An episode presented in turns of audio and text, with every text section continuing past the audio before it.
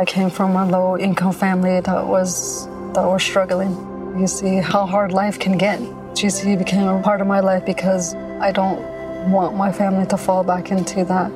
I never thought education would take me this far. I'm still young. I still have a lot to do in my life and just want to get things done the way I want with a good education under me. I'm Stacy and Grand Canyon University helped me find my purpose.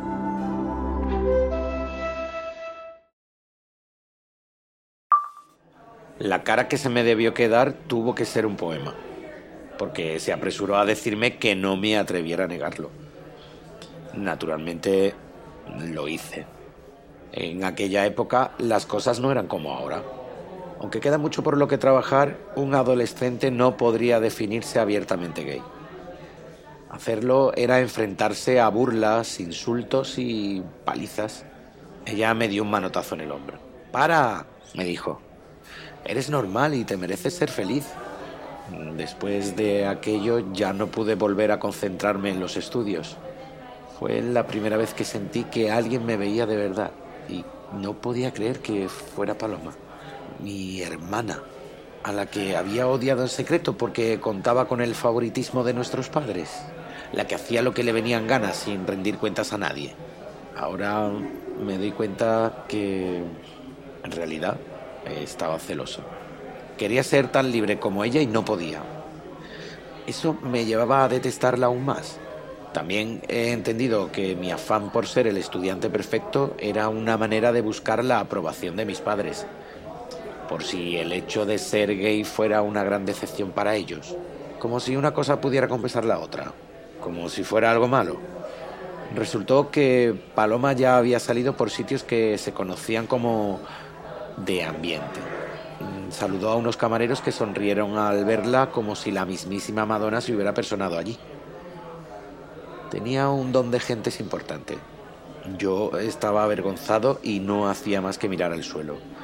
Al darse cuenta de mi nervioso estado, Paloma fue a la barra y pidió dos cervezas. Me dijo que me la bebiera de un trago, que así me encontraría mejor. Era, era mi primera cerveza. Le hice caso y me la bebí a morro casi sin respirar. Estaba fría y amarga.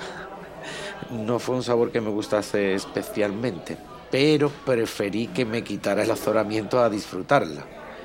Paloma gritó de júbilo como si hubiese conseguido una hazaña inimaginable y me pidió otra.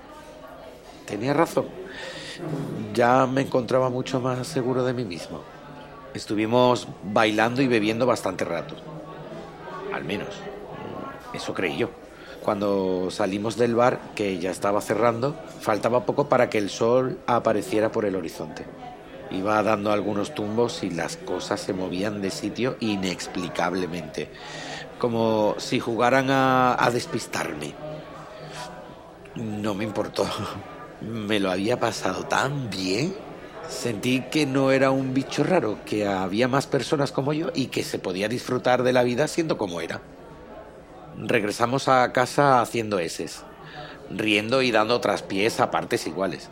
Paloma insistió en volver atravesando un atajo que conocía y que nos ahorraría unos 20 minutos de camino. Yo no estaba muy convencido de la idea, porque su desviación pasaba por el centro de un parque que de noche daba algo de miedo. Sin embargo, como estaba envalentonado por el alcohol, no puso mucha resistencia. Como sospechaba, no había nadie en el parque.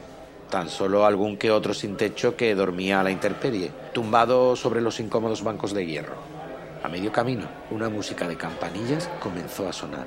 Pensé que eran imaginaciones mías, que la cerveza tenía aquellos efectos secundarios pero Paloma también las oyó. El sonido flotó por el aire desde donde estábamos y se alejó hacia el cielo, haciéndose cada vez menos audible.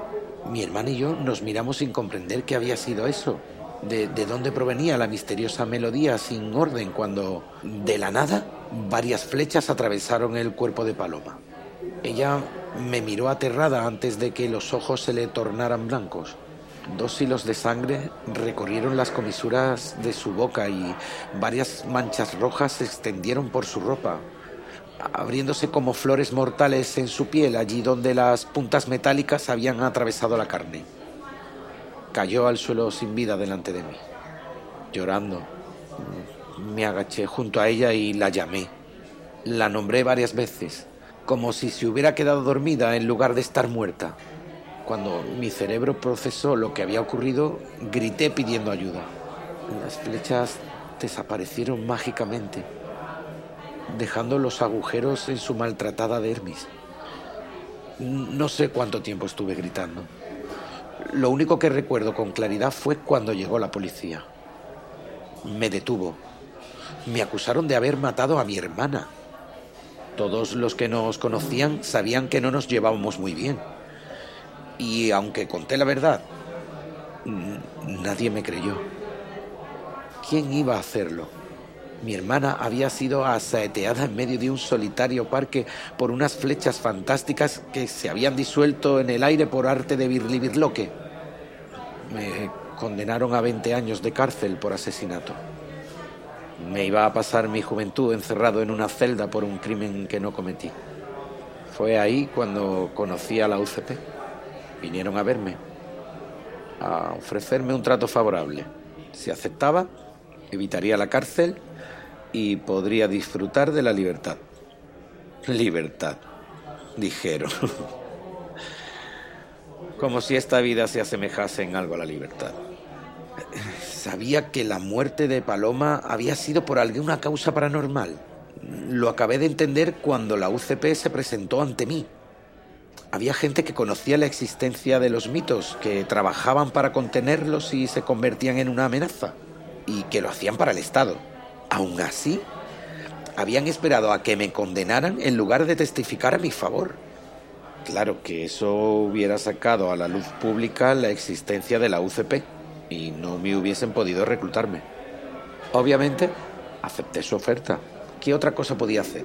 Así fue como morí para el resto del mundo suicidándome en la cárcel al conocer mi sentencia. Así fue como encontré la hacienda para que me entrenaran. Así fue como acabé durmiendo con mi compañero Ciro en una pestosa habitación de hostal. Y así fue como se lo conté a él.